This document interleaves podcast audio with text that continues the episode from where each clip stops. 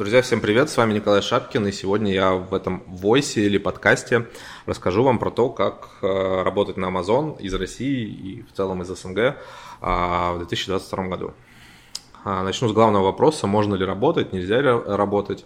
А после там, начала спецоперации я там вижу дофига новостей или каких-то видосов о том, что все, россиянам все закрыли, там и белорусам, соответственно, нет, это не так. А в целом никаких санкций против конкретно гражданства Amazon не вводил, а санкции вводили только платежные системы, которые мы раньше использовали, такие как Pioneer и Wise. И плюс э, были введены санкции от самого Амазона о том, что если вы находитесь в России, вы не можете там, э, соответственно, торговать на Амазоне.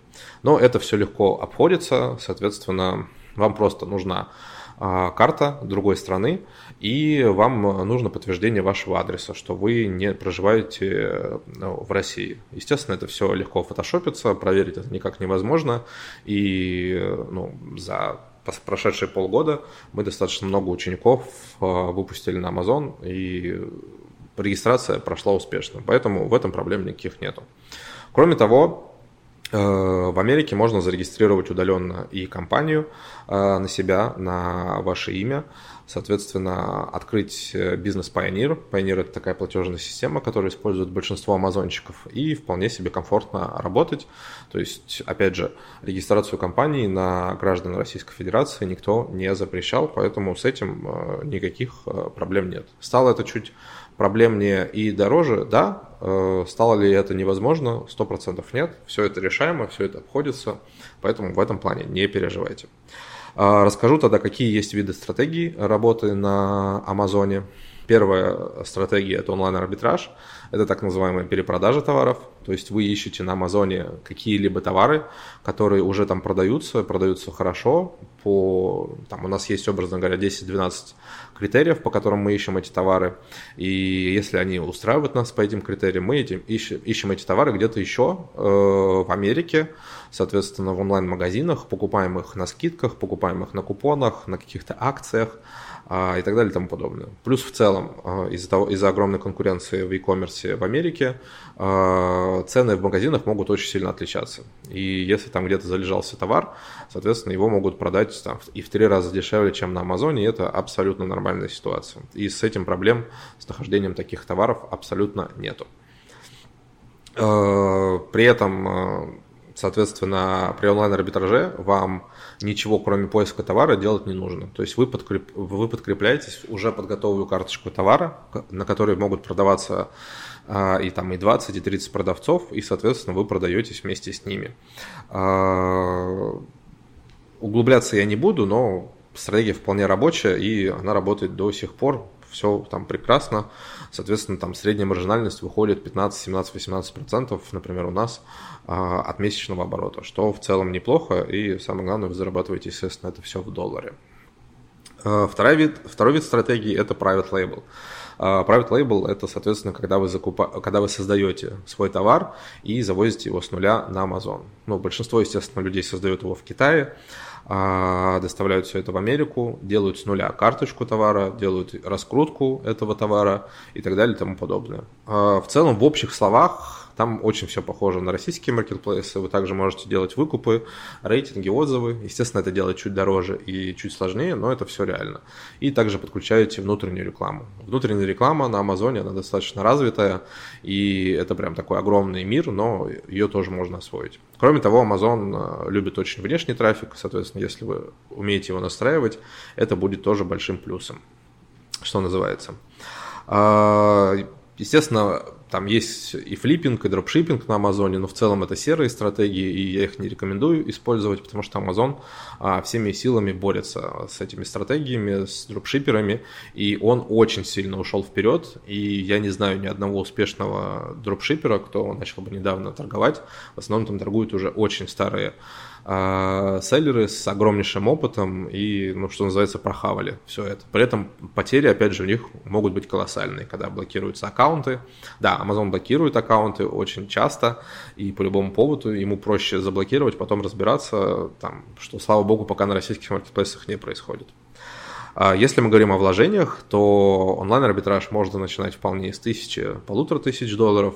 При этом вы потратите это все не сразу, будете постепенно вкладывать, то есть это можно там разбить на 2-3 месяца. Если мы говорим про private label, то я рекомендую вам на один товар закладывать от 10-15 тысяч долларов. Это опять же не значит, что вы сразу все это а, вложите, но если у вас пошел товар, если вы понимаете, что все хорошо, вам нужно заказывать вторую, третью партию, и это примерно э, затраты могут э, за 6 месяцев где-то пройти, примерно так. То, но вы просто должны понимать, что у вас эти деньги есть свободные, и если что, вы можете э, их вложить и как бы ни в чем себе не отказывать, что называется. А про риски, которые могут быть. В онлайн-арбитраже в целом рисков меньше, Э, соответственно, продажи можно стартовать намного быстрее, вложений, соответственно, тоже меньше э, требуется. Э, рисков в онлайн-арбитраже намного меньше, чем в private label, как я уже сказал. Единственный риск – это запросы инвойсов, подтверждение, что товар у вас качественный, хороший. Иногда это не всегда проходит, но если вы, например, с компанией торгуете американской, то это достаточно все легко можно сделать. Плюс риски есть, что вот эти товары очень могут э, часто умирать, ну, например, там демпинг происходить на карточке товара, еще что-то. Ну, вот риски, наверное, только такие. В целом потерять все деньги, либо там огромное количество денег в онлайн-арбитраже, ну, наверное, просто невозможно, если вы все делаете нормально, то есть не закупаете какие-то опасные товары. Вот. Э, если мы говорим про private label, то там можно потерять все деньги вполне. То есть, если мы на российских маркетплейсах, например, не угадали с товаром, мы в целом его можем распродать по супер низкой цене, и, скорее всего, у вас его купят. Если у вас на Амазоне не пошел товар, вы там э, не смогли его нормально продвинуть, то какую цену вы не ставьте, супер низкую, он просто не будет продаваться. Потому что, ну, американцы на это не клюют, они считают, что это полная хрень, соответственно, если это очень дешево стоит. Кроме того, они просто даже не найдут, скорее всего, ваш товар, потому что вы будете там где-то на задворках.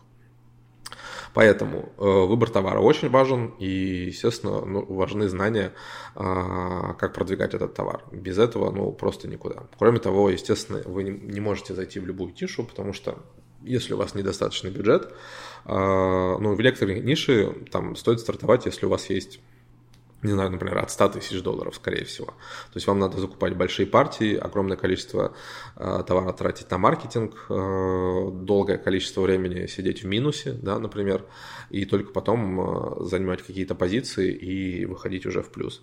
Поэтому, если вы что-то неправильно сделаете, ну, на 100% никто не сможет сказать, образно говоря, а, пойдет у вас товар этот или нет. И даже там а, большие продавцы, которые делают десятки миллионов оборотов в год, они говорят, что типа если из 10 товаров 5 пошло, хорошо, это типа отличная статистика.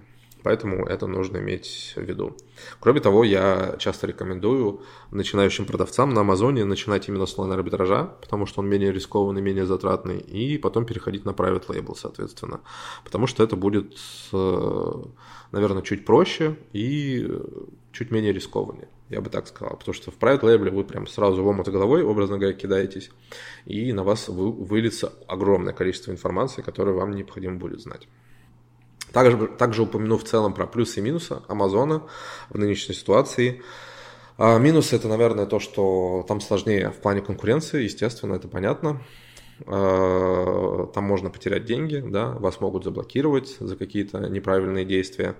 Соответственно, ну, наверное, это все. Плюсы это, естественно, то, что вы будете работать в долларах, то, что население более платежеспособное, то, что вы продаете более дорогие товары, по, более большим ценам вы можете те же самые товары продавать, что и в России, к примеру.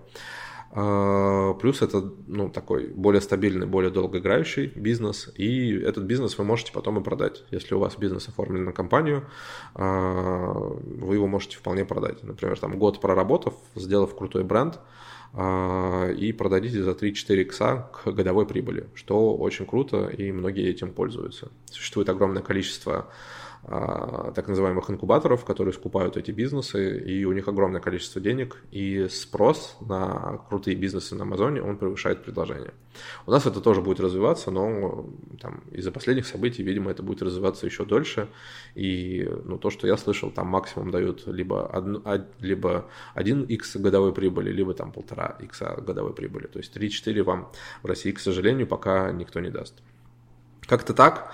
А, про Amazon вообще можно говорить часами. Это очень такая большая, что называется, что это большой объем знаний, э, большой объем информации. Э, ну, нужно пере, пере, перелопатить, чтобы там, научиться на нем торговать. Если у вас будут какие-то вопросы, задавайте их в комментариях под этим войсом. Я обязательно приду и отвечу на них. Э, подписывайтесь на мой YouTube канал, ссылочка будет, я думаю, в описании.